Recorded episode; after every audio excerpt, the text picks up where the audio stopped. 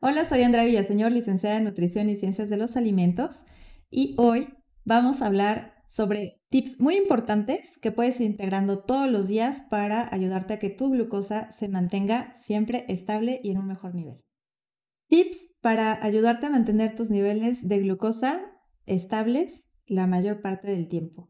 Estos que te voy a presentar son todos igual de importantes. Acuérdate que siempre es necesaria la integración una sola acción no va a ser la diferencia. Mientras puedas ir integrando todo, siempre vas a tener un mejor resultado. Vamos a comenzar con tu alimentación, ya que es bien importante que aprendas a identificar la cantidad de azúcar que estás consumiendo en cada tiempo de comida y durante todo el día. Así que aprender a seleccionar mejores alimentos, de menor carga de azúcar y que sean azúcares que ingresan despacio, eso siempre te va a ayudar a que tus niveles de glucosa se mantengan en un mejor nivel. Otro punto también muy, muy importante es evitar hacer ayunos intermedios.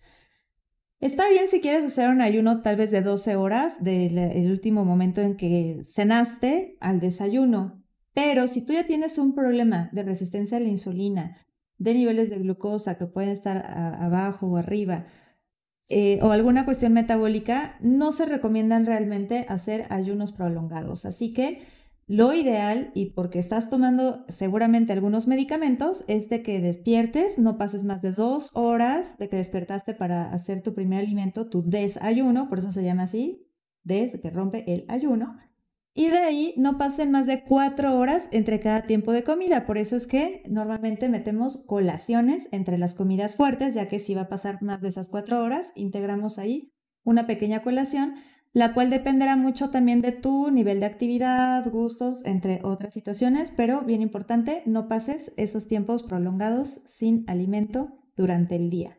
Otro punto también muy importante es tu hidratación.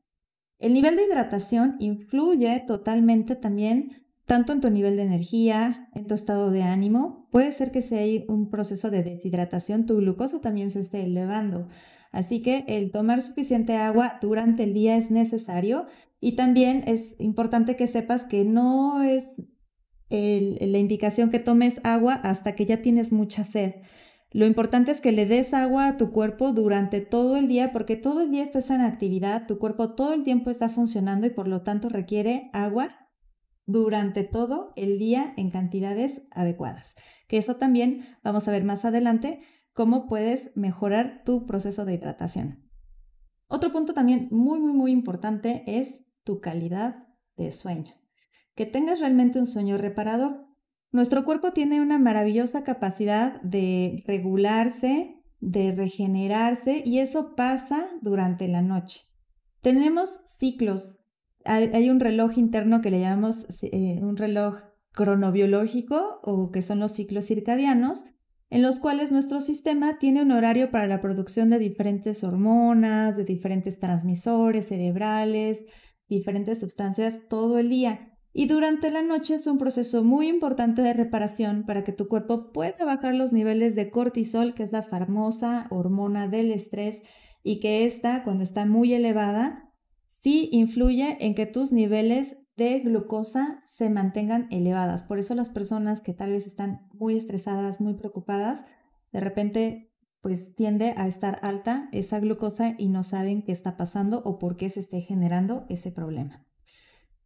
También es muy, muy importante y que te va a ayudar mucho a mantenerte en un excelente nivel es aprender técnicas de relajación. Todos al final de repente nos podemos estresar por alguna cuestión eh, física o social, vaya, puede haber muchas razones, pero el estrés es uno de los principales factores que genera ese desgaste a nivel celular y que al final tu cuerpo no pueda procesar tan rápido estos azúcares o que aumente el problema de resistencia a la insulina del que ya hemos platicado. Así que el aprender técnicas de relajación, que una muy buena es aprender a meditar o puedes empezar un poco de yoga, que son ejercicios de relajación, de estiramiento, todo esto, créeme que tiene un efecto también muy positivo en tu sistema y para que puedas relajar. También el ejercicio. Por una parte es necesaria aprender a relajarte y por otra el ejercicio es una excelente terapia porque te genera endorfinas, que son esas hormonas que funcionan como un anestésico natural para tu cuerpo, que te mantienen en alta energía, mejora tu estado de ánimo, pero además nos ayuda a utilizar todo ese azúcar que está circulando en sangre, que tus músculos se mantengan funcionando bien. Por supuesto que hay indicaciones.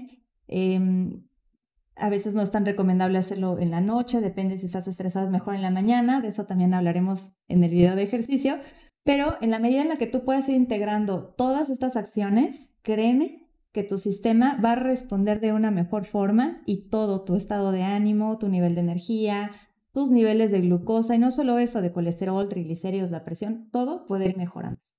Así que ya tienes varios tips muy importantes que puedes ir integrando para mejorar tu salud y platícame qué estás haciendo todos los días aparte de estos si es algo diferente o si te gustaría saber más sobre alguno de los que acabamos de comentar. Espero tus comentarios. Si te gustó esta información y crees que es de valor para ti o que puede ser de valor para alguien más, te invito a compartirlo. Y también te invito a comentarme si hay algún tema en especial del cual te gustaría saber más. También a que me sigas en mis redes sociales como nutrióloga Andrea Villaseñor en Facebook, YouTube, Instagram y Spotify.